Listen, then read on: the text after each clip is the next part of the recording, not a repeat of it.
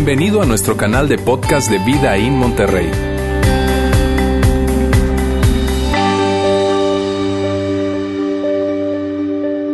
Muy bien, hoy estamos iniciando una nueva serie. Estamos iniciando duros, o duro, perdón, como el acero. Y para iniciar el día de hoy yo quiero, yo quiero recordar un tiempo el que, el, que, el que se vivió como ciudad acá en Monterrey hace unos años, que fue un tiempo de mucha violencia.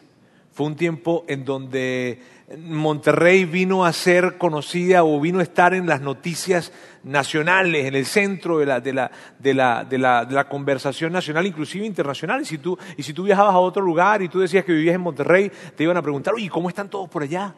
¿Cómo están las cosas por allá? Porque, porque escuchaban todo lo que estaba pasando en este lugar. Fue un tiempo de muchísima, de muchísima violencia en donde habían confrontaciones entre, entre diferentes bandos, diferentes grupos, carteles, cosas. Habían inclusive zonas de la ciudad en donde tú no podías acercarte o pasar por allí porque esa parece que era la zona de ciertos grupos, ciertas agrupaciones. Y fue un tiempo de muchísima violencia acá. Yo en ese tiempo yo vivía en Saltillo y en Saltillo pasó lo mismo. En Saltillo había muchísima, muchísima inseguridad, muchísima eh, eh, ansiedad, había una ansiedad generalizada. Tú veías una camioneta eh, que fuera, pues veías, cualquier camioneta, pero si veías una camioneta que fuera negra o tuviese los vidrios polarizados o los vidrios ahumados, cuidado, o sea, frenabas, dejabas que pasara, inclusive te alejabas de esos tipos de carros. Te alejabas, de, cambiabas la ruta completa a causa de eso, a causa de, de, lo que estaba sucediendo, porque no era extraño que en pleno semáforo, a plena luz del día, se bajaran allí mismo y, se confrontaran entre ellos mismos. De hecho, tomaban lugares, era como que si decían, tomaban avenidas principales de la ciudad para hacer sus confrontaciones con armas de, un calibre de guerra. Y, era algo que se formaba y que, estaba pasando todo el tiempo. Era normal tiroteos en restaurantes, a plena luz del día. A plena luz del día era normal tiroteos, y ustedes entienden eso, lo vivieron, era normal tiroteos en restaurantes, en taquerías, en, lugares públicos. Recuerdo que una oportunidad estábamos allí en, la calle enfrente de la iglesia en Saltillo, de repente se formó el tiroteo y, empiezan los tiros y sal, no, no, no, fue una, no, fue una reunión, no fue un domingo, fue en tres semanas, estábamos en, labores de oficina y yo recuerdo que, que, empieza el tiroteo y nosotros salimos y vemos la cosa y pa, pa, pa, pa, pa, pa, pa, pa, y salimos corriendo y buscamos la forma de, de, agarrar y cerrar el portón para que no fueran a entrar, los malos fueran a llegar a, ahí al área del estacionamiento, como si acaso eso lo fuera a detener, ¿no? Pero bueno, nosotros en, en medio de ese delirio de héroes que nos dio de Rambos, nos sentimos bien haciéndolo y entonces lo hicimos. Este, y cerramos eso allí. Pero fueron, fue, fue, fue complicado, era complicado ese tiempo. Recuerdo que una mañana yo, yo, en ese tiempo, cada seis meses, Juan y yo, quien era el pastor en, Saltillo, viajábamos a Cuba a hacer un viaje misionero en donde íbamos a ayudar y a, entrenar y a capacitar pastores de la isla, de toda la isla. Entonces, eh, era, era, era, el, el, vuelo salía de aquí de Monterrey y salía muy temprano.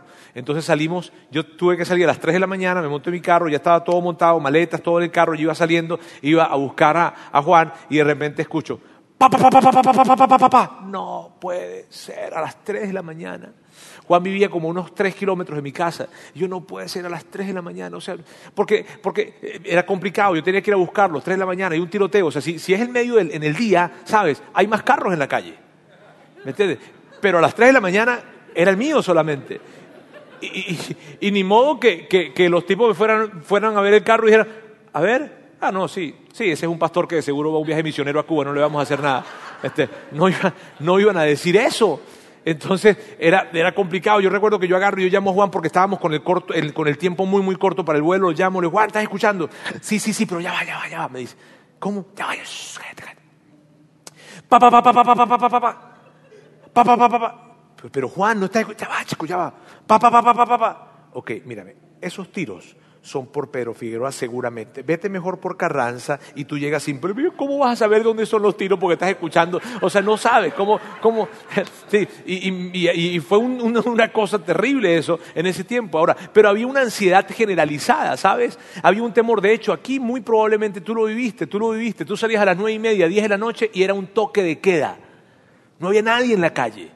De hecho, personas, y tú lo sabes, personas en esta, en sabemos de personas que, están, que son parte de nuestra iglesia, que familiares muy cercanos murieron en ese tiempo a causa de ese tipo de situaciones.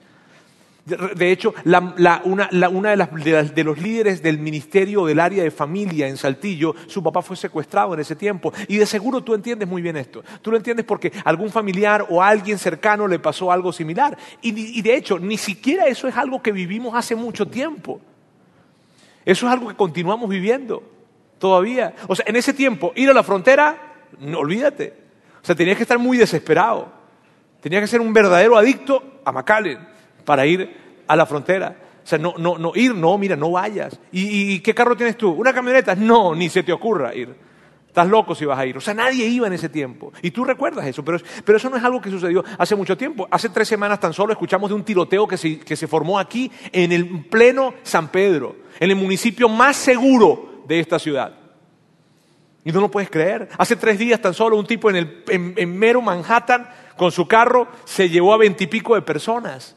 Y tú sabes, tú sabes eso, tú sabes el temor que hay, tú sabes, tú sabes la ansiedad generalizada que hay, porque muy probablemente tú fuiste víctima de algo en esta ciudad. Ahora, no es algo que tan solo pasa en esta ciudad. En mi país, en Venezuela, estamos viviendo el momento más difícil que haya vivido la historia de nuestra nación. Todos los días, desde hace varias semanas, está muriendo al menos una persona, al menos una persona. Y lo increíble es que no están muriendo en manos de Lampa, sino están muriendo en manos de los cuerpos de seguridad del Estado. En todas partes hay situaciones de tensión y no es algo que pasó hace mucho tiempo, hoy sigue pasando. Eh, si vemos esos ataques terroristas que hay en el Medio Oriente, en Europa, hace poco en Francia, en los Estados Unidos, todo eso es tan complicado. De hecho, esas situaciones de, terrorismo vienen para, ser un poco más complicadas porque hay un tema religioso alrededor, de estas situaciones. Pero el punto eh, es complicado. Mira, los cristianos, los cristianos, los cristianos, mira, desde el momento en que empezó el cristianismo, empezó la persecución hacia el cristianismo. Desde el primer siglo, desde el primer momento en que comienza el cristianismo, la persecución del cristianismo es algo que se ha mantenido y se ha venido desarrollando y probablemente tú ves esa persecución como algo muy lejano que sucedió hace mucho tiempo, pero sigue sucediendo hoy en día. Mira, en el 2015 se confirmaron, confirmadas, siete mil muertes de cristianos al menos siete mil muertes de cristianos por persecución, por simplemente expresar su fe. Más de 2.400 iglesias fueron cerradas y clausuradas en el 2015. Hoy en día las cosas siguen creciendo y siguen creciendo y en Egipto sigue creciendo y en la India sigue creciendo y en Laos sigue creciendo y en muchos países sigue creciendo esto. Entonces hay una ansiedad generalizada en donde definitivamente el tema de salir, el tema de estar, el tema de, es complicado, o sea, el temor es algo que se presenta. Y mira bien, tú, tú, independientemente de si tú eres un seguidor de Jesús, independientemente de si tú eres cristiano, si eres católico, si crees en Dios, si eres judío, si no crees, independientemente de cuál es tu fe, tú y yo tenemos que decidir cómo vamos a enfrentar estas situaciones, porque van a seguir pasando. ¿Cuán seguros podemos estar? ¿Cuántas balas son demasiadas balas? Independientemente de tu fe, independientemente de, si eres eh, o no una persona eh, cristiana, católica, en fin, como te digo, son, son preguntas que tenemos que hacernos y tenemos que tomar una decisión. ¿Cómo vamos a enfrentar esa ansiedad generalizada en la que vivimos? Con, con razón o sin razón, pero tenemos que tomar una decisión con respecto a eso. Y si tú eres un seguidor de Jesús, si estás con nosotros hoy en la mañana, quiero decirte algo, hoy ya en la tarde, si estás hoy acá con nosotros y eres un seguidor de Jesús, quiero decirte algo. Nosotros necesitamos recordar algo muy importante. Tú y yo necesitamos recordar algo muy importante con respecto a esto. Porque Jesús aborda este tema en los evangelios. Y eso es lo que vamos a ver hoy y de eso se trata esta serie, duro como el acero. Y si tú no eres un seguidor de Jesús y estás con nosotros, yo me siento tan feliz y tan honrado de que hayas decidido estar con nosotros. Te quiero decir algo, esto también puede funcionar para ti. Esto, esto, esto también puede funcionar para ti. Y yo hoy, hoy yo quiero que empecemos y que iniciemos, vayamos al inicio, pues. No, al inicio de la historia, no al inicio de los tiempos, no al inicio de la Biblia, sino que vayamos al inicio de nuestra fe. Al inicio del cristianismo. Bien, al inicio del cristianismo, donde empezó todo con ese evento que inició toda nuestra fe y que todo el mundo conoce. Independientemente de si creen o no creen en Jesús, todo el mundo conoce acerca de este evento que dio pie y que dio inicio a nuestra fe, que es el cristianismo.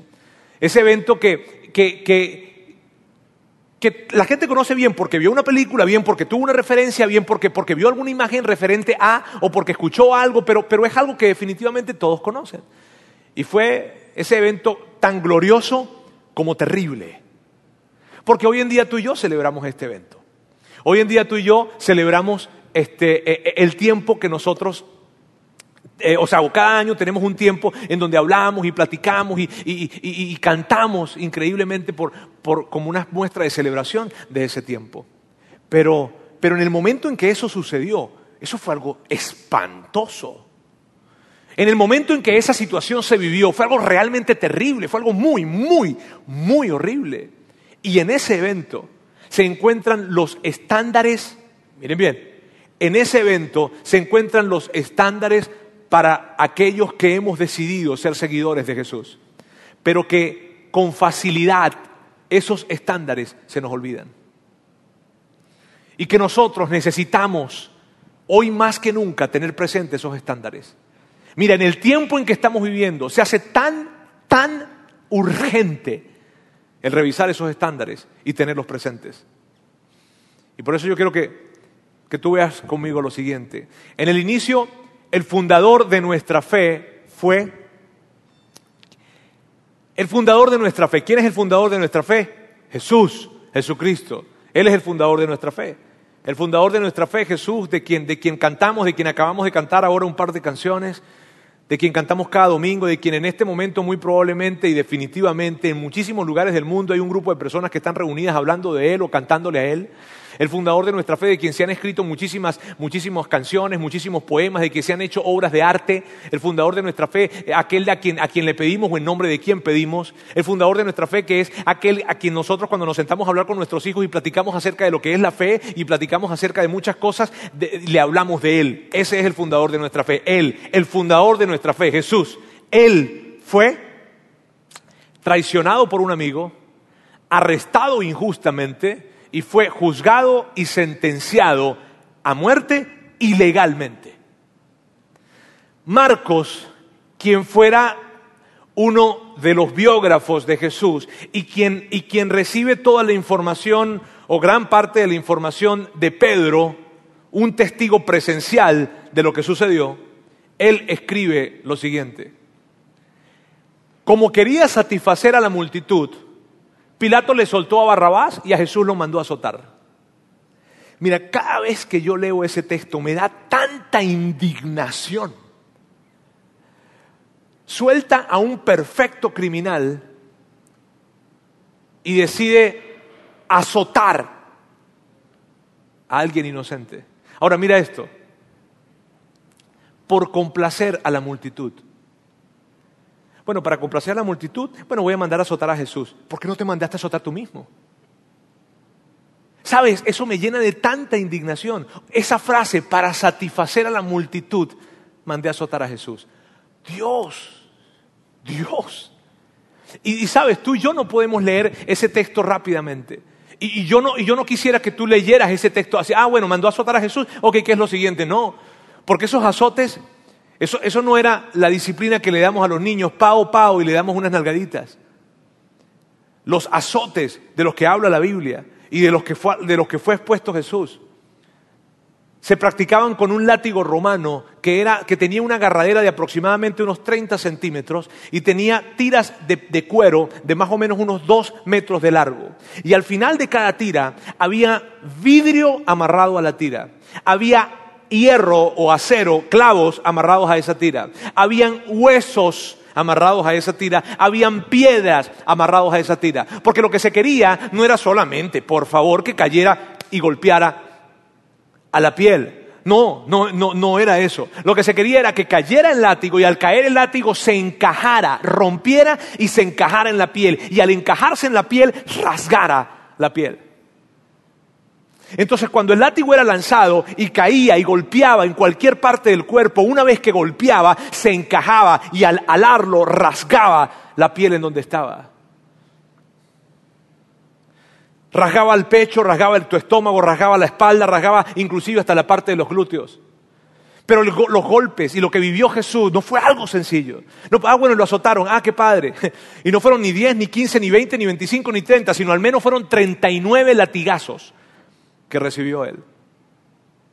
Y luego de eso, luego de eso, se agruparon los soldados romanos y se colocaron en un sitio en donde empezaron a hacer una suerte de burla alrededor de él y empezaban a decirle, oh, eres el rey de los judíos, eres el rey de los judíos. Y empezaban a reírse de él. Mateo, quien por cierto fue un testigo presencial de esto, quien fue un testigo presencial de los hechos, él escribió esto. Le quitaron la ropa y le pusieron un manto de color escarlata. Yo nada más me detengo en eso, mira. Le quitaron la ropa y le pusieron un manto de color escarlata. ¿Alguna vez has ido a la playa y te has quemado un poquito? Y te has bronceado la espalda, te quemaste un poco de más. ¿Qué pasa en la noche? Cuando te vas a colocar la playera o la camisa, porque, mi amor, pásame la cremita. Me duele, mi amor, la, crema humectante, porque no soporta, ¿cierto? La camisa que te vas a colocar porque tienes la espalda quemada. Ahora imagínate una espalda lacerada, descubierta. De hecho, los, los expertos, los eruditos, dicen que muchos de los que eran crucificados tenían inclusive hueso descubierto ante las heridas. Imagínate el manto escarlata colocado en esa espalda. Luego trenzaron una corona de espinas y se la colocaron en la cabeza. La famosa corona de espinas que fue colocada y encajada para asegurarse de que no se cayera.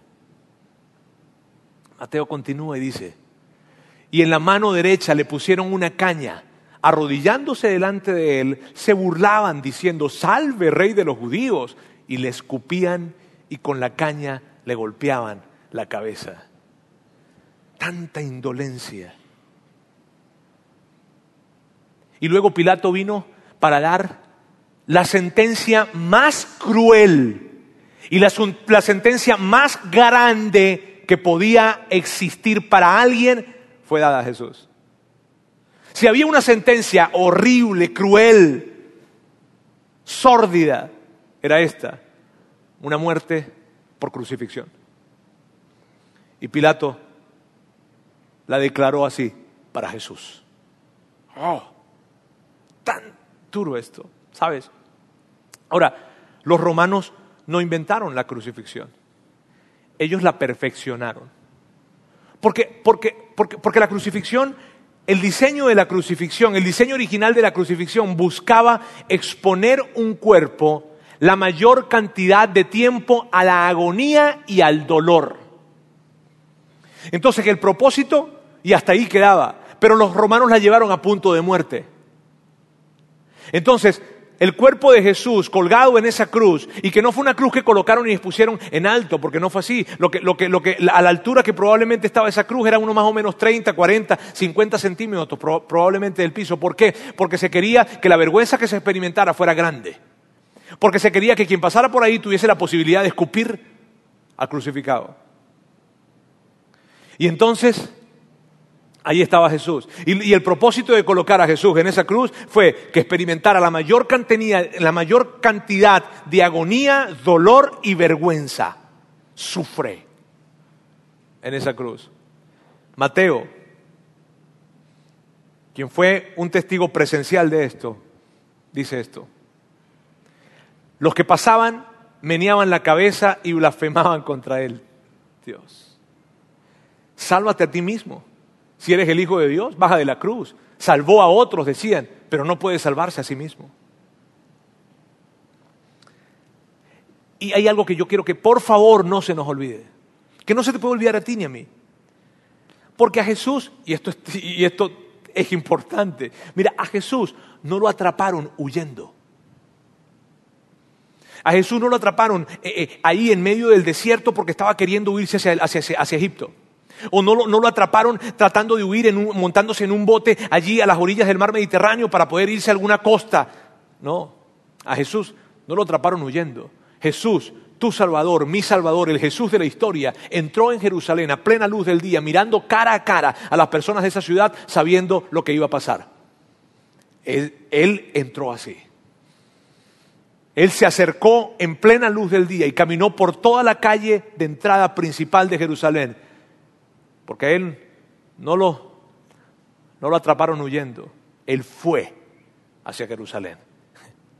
Ese es Jesús, ese es el Jesús de la historia. El problema, el problema ha sido, o parte del problema que hemos tenido ha sido con el arte y con las películas.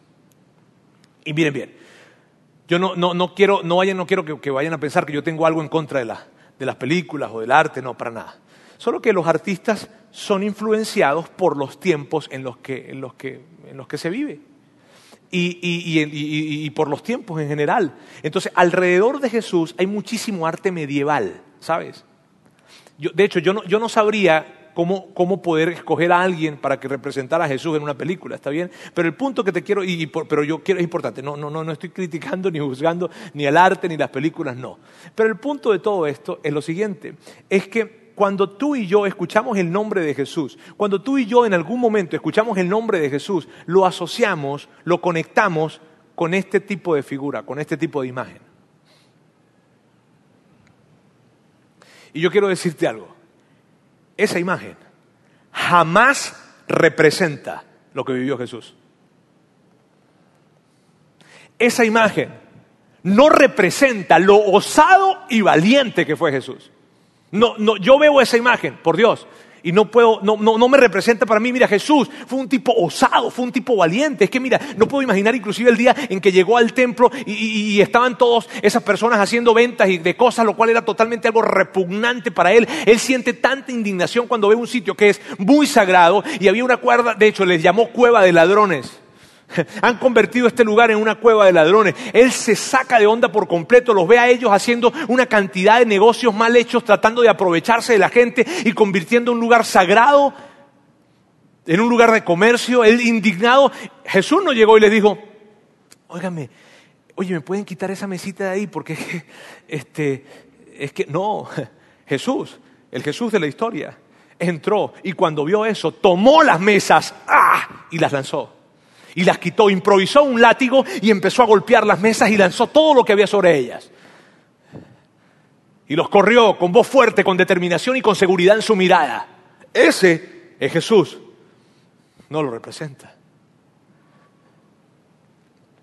De hecho, la gente que estaba alrededor de él, la gente, los, líderes religiosos, cuando, cuando, hablaban con él y cuando lo veían actuar de esa manera, nunca le llegaron a, acercarse a preguntarle por qué haces eso. No, sus preguntas iban alrededor de lo siguiente, sus preguntas iban alrededor de ¿y, y, y quién eres?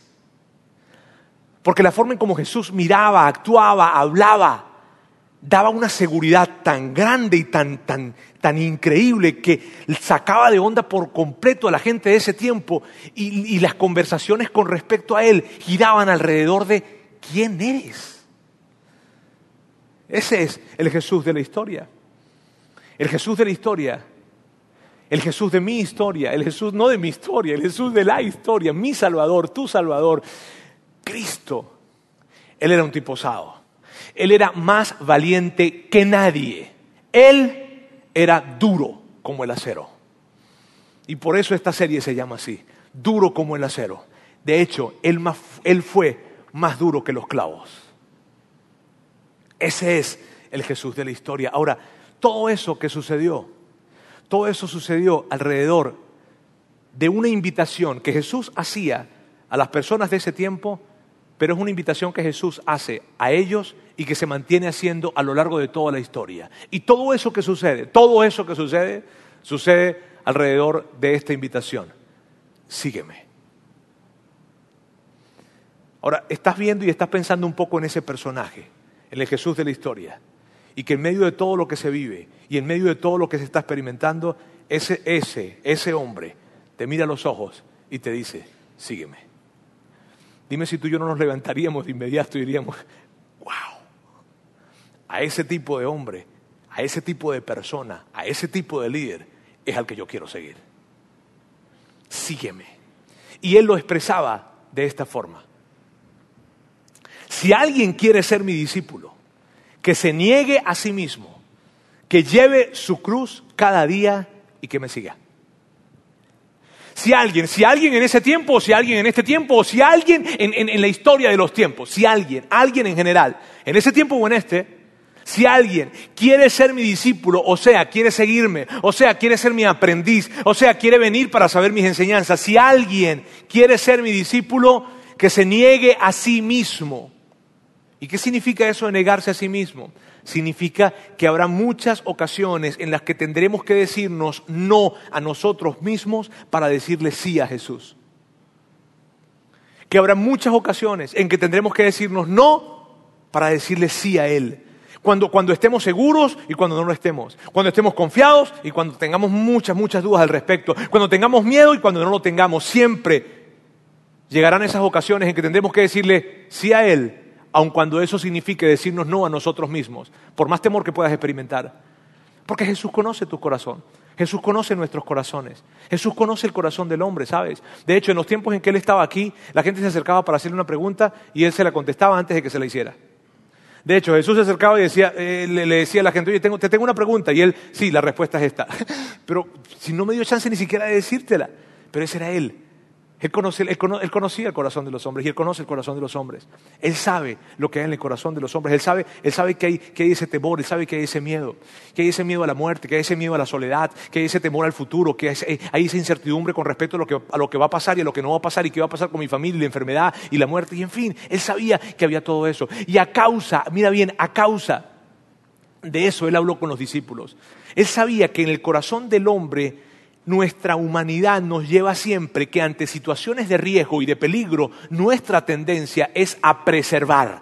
Nuestra tendencia es a protegernos nosotros y a protegernos y a proteger a los nuestros. Esa es nuestra tendencia. Ante una situación de riesgo y de peligro, la tendencia humana es a huir, a preservar, a guardar la vida. Y él sabía eso. Y como él sabía eso, qué increíble Jesús, él habló con sus discípulos justo antes de que él sabía que iba a ser juzgado, encarcelado colocado en una cruz para morir. Y él sabía lo que iba a pasar. Y como él sabía eso, él reúne a sus discípulos y les dice, tengo que decirles algo y esto es lo que les quiero decir. Y esto es lo que les dice. No teman a los que matan el cuerpo, pero no pueden matar el alma. Teman más bien al que puede destruir alma y cuerpo en el infierno.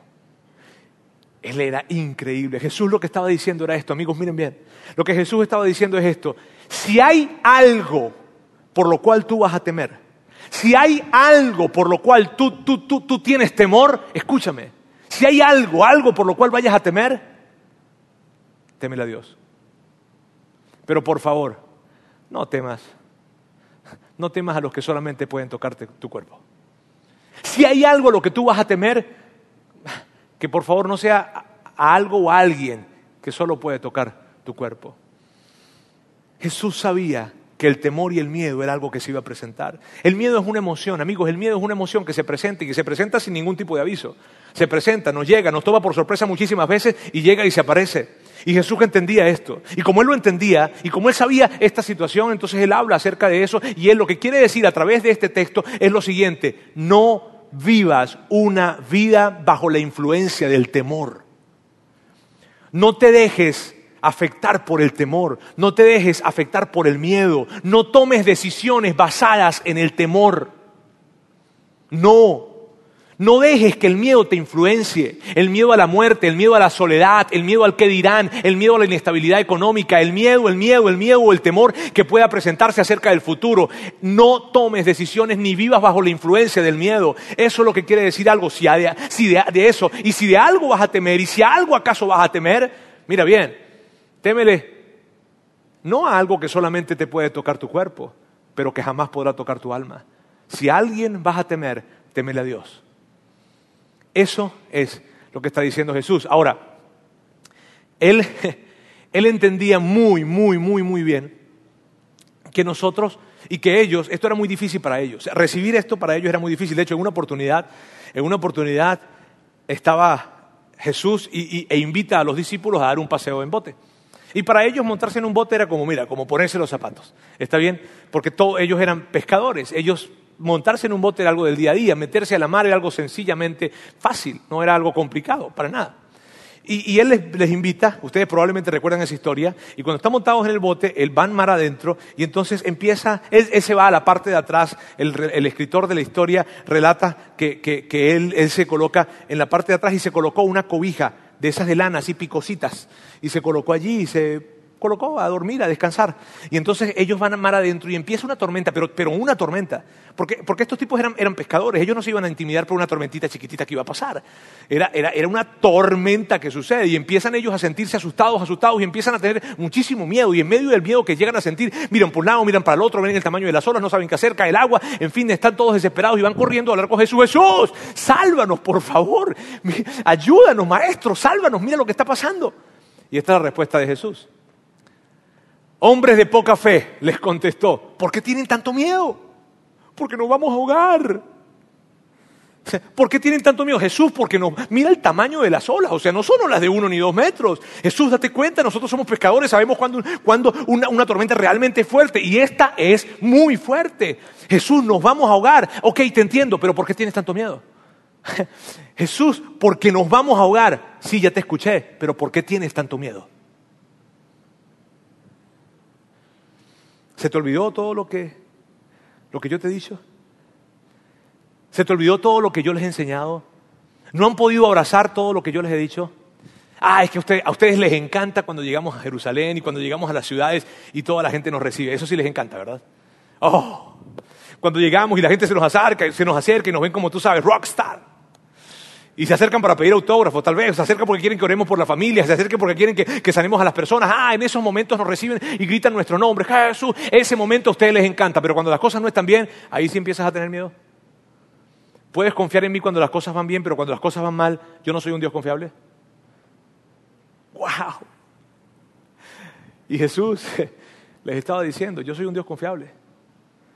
Cuando las cosas van bien, tú puedes confiar en mí. Y cuando van mal, tú puedes seguir confiando en mí.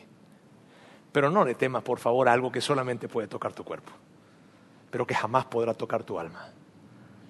Lo que sucede después es increíble. Entonces se levantó y reprendió a los vientos y a las olas. Y todo quedó completamente tranquilo. Es interesante ver que quien escribe esto es un testigo presencial. Los discípulos no salían de su asombro y decían, ¿qué clase de hombre es este que hasta los vientos y las olas están bajo su autoridad? ¿Qué clase de hombre es este? Marcos, quien Pedro, que fue, fue, estaba ahí montado en ese bote, le contó el asunto, Marcos escribe esto, mira bien, Marcos dice que el temor que experimentaron ellos al principio cuando había una gran tormenta, no fue comparado con el temor que experimentaron cuando vieron a Jesús decirle a los vientos y a los mares, cállense. El temor que sintieron ante estos eventos naturales no se comparó con el temor que sentían. Dice, dice Marcos que temieron con gran temor, que estaban totalmente aterrados. Y eso es lo que representa lo que estamos hablando ahora. Yo, yo, lo que veo es que Jesús, a través de ese pequeño paseo en el bote, el punto que quiere resaltar es el siguiente y lo que nos da y lo que nos da a entender a todos los que estamos leyendo y a todos los que vemos esa historia es lo siguiente. Si vas a tener miedo, temele a Dios. Si vas a tener miedo, teme a Dios. Cuando el miedo se acerque, cuando el miedo se acerque a, ti a, querer, a, querer, a querer sublevarte, a querer colocarte encima de ti, a querer afectar tus, decisiones, cuando venga el miedo de alguna manera a querer aplastarte de alguna forma, tú y yo debemos pararnos frente a esto y decirle, miedo, no te voy a escuchar, porque yo soy un seguidor de Jesús. Yo sigo a alguien que es más grande que cualquier cosa que yo pueda llegar a temer. De hecho, yo sigo a un hombre que el viento y el mar le obedece. Si vamos a tener miedo, vamos a tener miedo de Dios. Ahora, todo esto que sucede, todo esto que está sucediendo en ese tiempo, recuerda, se hace en este contexto. Ese mismo hombre que, que, tiene esa valentía, esa gallardía, esa osadía, miraba a los ojos a la gente y les decía, sígueme, sígueme. Y él lo decía en ese contexto, sígueme. Ahora, esto es tan relevante, amigos. Es tan relevante para ti, es tan relevante para mí hoy en día.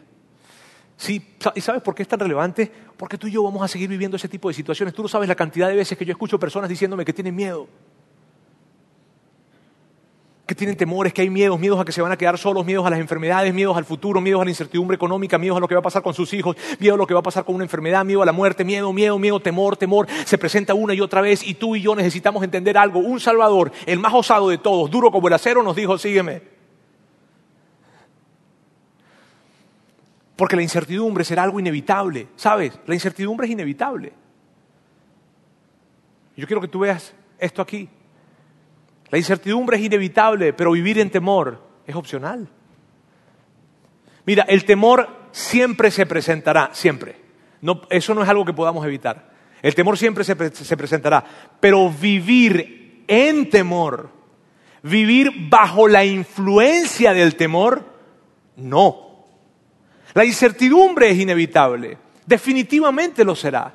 ¿Y qué pasará así? ¿Qué pasará así? ¿Qué pasará así? ¿Qué pasará así? Pero vivir en temor, vivir bajo la influencia del temor, tomar decisiones basadas en temor, no. Vivir en temor es opcional y Jesús nos representó con su vida, no tan solo con su muerte, sino con su vida, que se puede vivir sin temor. Que cada vez que se presente el temor lo miraremos a la cara y le diremos, no te escucharé. Él no lo representó. Y nosotros hoy en día sabemos de eso porque hubo gente que estuvo allí, que lo vio en primera fila y lo escribió y entonces podemos hablar acerca de eso. Pero, pero no tan solo fue Jesús el que vivió de esta forma. Porque yo entiendo, yo te estoy hablando acerca de esto y tal vez tú digas, bueno, Roberto, es que Jesús, es Jesús, él es Jesús, ¿no? Pero no tan solo fue Jesús, Pablo. Mira, Pablo, quien los libros de historia romana hablan de él, quien escribe prácticamente la mitad del Nuevo Testamento. El famosísimo apóstol Pablo en una oportunidad estaba en una ciudad y entonces los judíos que estaban ahí, eh, a razón de que, ellos decían que el mensaje de, de Pablo socavaba la autoridad del judaísmo, agarraron unas piedras y se las empezaron a lanzar y lo empezaron a pedrear. Del otro lado estaban los paganos. Los paganos son aquellos que creen en que hay muchos dioses. Y entonces el paganismo agarró, ellos decían también que el mensaje de Pablo también socavaba la autoridad del paganismo. Entonces era como que Pablo, bueno, pero ¿y con los judíos y con los paganos? ¿Y entonces?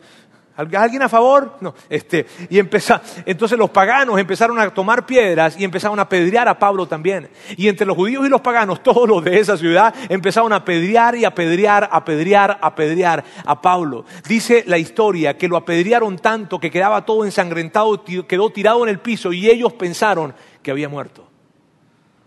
Entonces se, fue, dejaron de apedrearlo y dejaron su cuerpo tirado en medio y se fueron. Probablemente horas después, Pablo se despertó. después de, estar tan golpeado, se limpió el polvo, buscó a sus amigos y siguió su camino. Pero escúchame bien, él no se fue a Jerusalén a decir, señores, ya, Dios, ya yo ya cumplí y cumplí bastante. O sea, lo que yo hice ya como que, mira, me pidieron hasta acá y yo llegué hasta acá ya. Él no hizo eso. ¿Sabes qué hizo Pablo? Pablo agarró, se paró enfrente de sus amigos y les dijo, ¿cuál es la siguiente ciudad? ¿Cuál es la siguiente ciudad? Dime. ¿Por qué? Porque yo no sé qué vaya a pasar en la siguiente ciudad. Porque probablemente en la siguiente ciudad pase algo similar a esto o peor. Yo no sé lo que vaya a pasar. Pero lo que yo sí sé es que yo no voy a tomar una decisión por temor. Cuál es la siguiente ciudad. Pablo sabía que la incertidumbre es inevitable, pero el temor es opcional. Sabes, en el primero y en el segundo siglo hay mucha literatura que habla acerca de los cristianos de ese tiempo, mucha literatura que habla acerca de ellos. Esto fue mucho después de Pedro, mucho después de Pablo. ¿Está bien? Después de que ellos murieron, en fin. Y, parte de la literatura que se puede rescatar, hay una, hay una literatura que se rescató y, es, y, habla de un hombre, es un hombre, eh, es un médico, de hecho muy probablemente los médicos que estén en este lugar saben, saben quién es, Claudius Galenus. Y él, él era un médico griego romano y a él se le permitía llegar a la arena del Coliseo, en donde estaban expuestos los cristianos a unas prácticas sórdidas, totalmente sórdidas. A él se le permitía llegar, acercarse, ver cómo estaba el cuerpo y constatar y ver qué tan mal estaba, porque no estaban muertos. Era el cuerpo de los cristianos totalmente lleno de sangre, con partes de su cuerpo que ya no tenían porque habían sido mordidas por animales. Y él, en uno de los textos que él escribe, los tantos textos que escribió, él escribió una pequeña cuota de lo que él vio en ellos. Y mira lo que él dice. La ausencia, este es un tipo pagano, nada que ver con, con el cristianismo, ¿está bien? La ausencia del miedo a la muerte y al más allá es algo que atestiguamos en ellos todos los días. Qué increíble. Eh, está hablando de gente que estaba en la arena tirada, ensangrentada, con su cuerpo mordido por animales.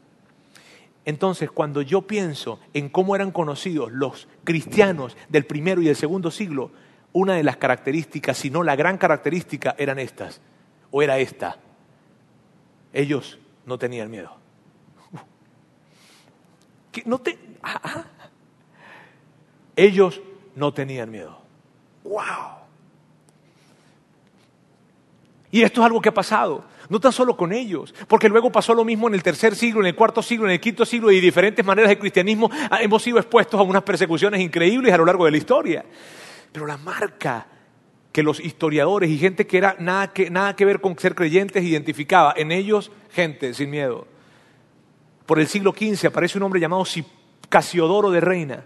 Casiodoro de Reina fue el primero que toma la Biblia en griego y en arameo, como originalmente fue escrita en hebreo, y la lleva al español. El primero que hace esto. Y él le tomó casi 20 años, o con más de 20 años probablemente, tomar esa traducción, porque lo hacía en medio de una persecución increíble, porque no querían que fuera traducida. Pero este hombre entrega su vida, se sacrifica y hace lo que tenga que hacer y lo que sea necesario hacer para que tú y yo tengamos una Biblia en español hoy en día en las manos. Cipriano de Valera toma la traducción que tomó Casiodoro y la, toma y le hace algún tipo de ajustes y luego para allá a principios del 1600 empiezan, a finales del 1500 y a principios del 1600 empiezan a lanzarlas y a reproducirlas y a reproducirlas y a lanzarlas y a llevarlas para, para los lugares en donde pudiesen hacerlo. Pero por causa de esto, estos hombres fueron sometidos a persecuciones increíbles. Pero estuvieron dispuestos a hacerlo. William Tyndale, que toma la Biblia del hebreo y, y del griego y la lleva al inglés, es ejecutado, colgado y su cuerpo fue quemado en una plaza pública a causa de esto. Cuando yo escucho estas historias, mira bien, cuando yo escucho estas historias, cuando yo veo la, gallardía de estos hombres, hay una pregunta que se me viene a la mente de inmediato. Y, no es una pregunta, no es una pregunta donde, haya, donde yo esté buscando algún tipo de respuesta, ni donde se le pueda dar probablemente una respuesta. De hecho, no se le puede dar una respuesta. Pero es una pregunta necesaria que debemos hacernos nosotros. Y es esta. La versión del cristianismo que nosotros estamos teniendo hoy en día, ¿vale todo eso que pasó?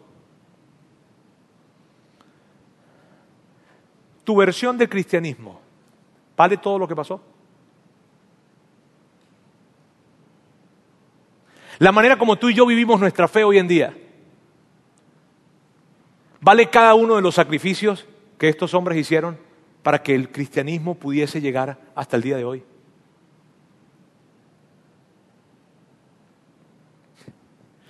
Si, si, si Pedro, Pablo, María, la madre de Jesús, nos viera hoy en día y viera nuestras vidas, ¿qué dirían? ¿Por eso, por eso estás preocupado?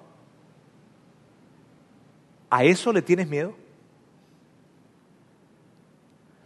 Este viernes, ayer, mi esposa y yo salimos, salimos el viernes, normalmente ese es el día en que tomamos para estar juntos. El resto de la semana no nos hablamos, pero el viernes sí.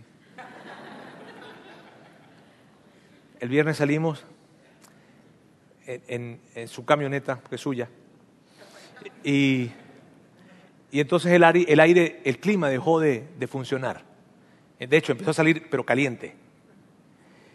Y se convirtió en una gran conversación.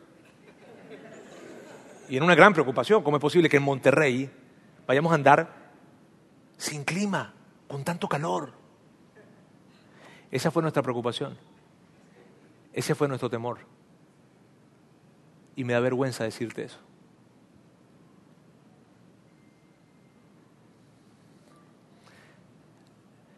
Todos los que somos seguidores de Jesús en este lugar, tenemos que recordar que Jesús vivió y murió de una manera y que muchos seguidores de Él vivieron y murieron de una manera para que tú y yo no tengamos miedo. vivieron de una manera y Él vivió de una manera y murió de una manera para que cada vez que se acerque el temor y cada vez que se acerque el miedo, nosotros podamos mirarlo a la cara y decirle, miedo, no te voy a escuchar, porque yo soy un seguidor de Jesús. Y quien yo sigo se paró frente a la muerte cara a cara y le dijo, te gané. Miedo, no te voy a escuchar. Porque quien yo sigo es mucho más grande que cualquier cosa que la que yo pueda temer. Así es que no te voy a escuchar. ¿Se presentará el miedo? Sí, se presentará. Pero vivir bajo el miedo, tomar decisiones por miedo, mirar hacia el futuro con miedo, no. Cada vez que se presente, lo miraré a la cara y lo miraré de cerca a la cara y le diré, no te voy a escuchar a causa de quien he decidido seguir. Esa es una reflexión para ti y para mí si tú eres un seguidor de Jesús, cristiano católico. Pero si tú no eres un seguidor de Jesús, si tú no crees en Dios, o no eres un seguidor de Jesús y estás con nosotros, yo te quiero decir algo. Es posible vivir sin miedo. Es posible vivir una vida sin temor. No, no, no estoy diciendo que no va a aparecer el temor, va a aparecer porque siempre aparece pero es posible que vivas sin la influencia del temor en tu vida. Y la manera de vivir de esta forma empieza cuando tú te acercas y le dices a Jesús, Jesús, quiero que tú seas mi Salvador. Quiero abrirte mi corazón y quiero decirte que, que quiero recibirte en mi corazón como ese Salvador. El Jesús de la historia, quiero que sea mi Salvador. Y eso, eso es una conversación que tú puedes tener con Él hoy, mañana, esta tarde, en el momento en que tú quieras. Pero cuando haces eso, estás comenzando a transitar una vida en la que es posible vivir sin miedo y sin temor. Permíteme orar. Dios, quiero darte gracias hoy. Quiero darte gracias por, por, por lo increíble, por lo maravilloso, por, por lo grande que eres, Dios, porque tú, tú sabes que, que, hay tantas incertidumbres, tú sabes que hay tanto temor, tú conoces nuestro corazón y conoces el corazón de la humanidad, del hombre, y sabes que, que muchas veces tenemos temor, temor a la soledad, temor a la muerte, temor a la enfermedad, temor a qué va a pasar con nuestra familia, temor a la incertidumbre financiera, temor, temor, temor, temor. Pero, pero tú vienes hoy para recordarnos que es posible vivir sin temor a causa de de quién eres tú y de cómo viviste tú. Gracias Jesús. Gracias porque nos recuerdas que la incertidumbre es inevitable, pero vivir en temor es opcional. Y que tú, tú fuiste más duro que el acero. Tú fuiste osado Jesús y nosotros te seguimos a ti. Ayúdanos a vivir dignamente de la forma en como tú quieres que nosotros vivamos y que solamente, si acaso vamos a temer, le temamos a Dios, pero que no le temamos a algo o a alguien que solamente puede tocar nuestro cuerpo, pero que jamás podrá tocar nuestras almas. Gracias Dios. En el nombre de Jesús. Amén. Gracias por haber escuchado este podcast de Vida en Monterrey. Si deseas escuchar estos mensajes en vivo, te invitamos a que nos acompañes todos los domingos a nuestro auditorio. Para más información sobre nuestra ubicación y horarios, entra a vidainmty.org o síguenos en nuestras redes sociales como Facebook, Twitter e Instagram. Nos vemos la próxima semana.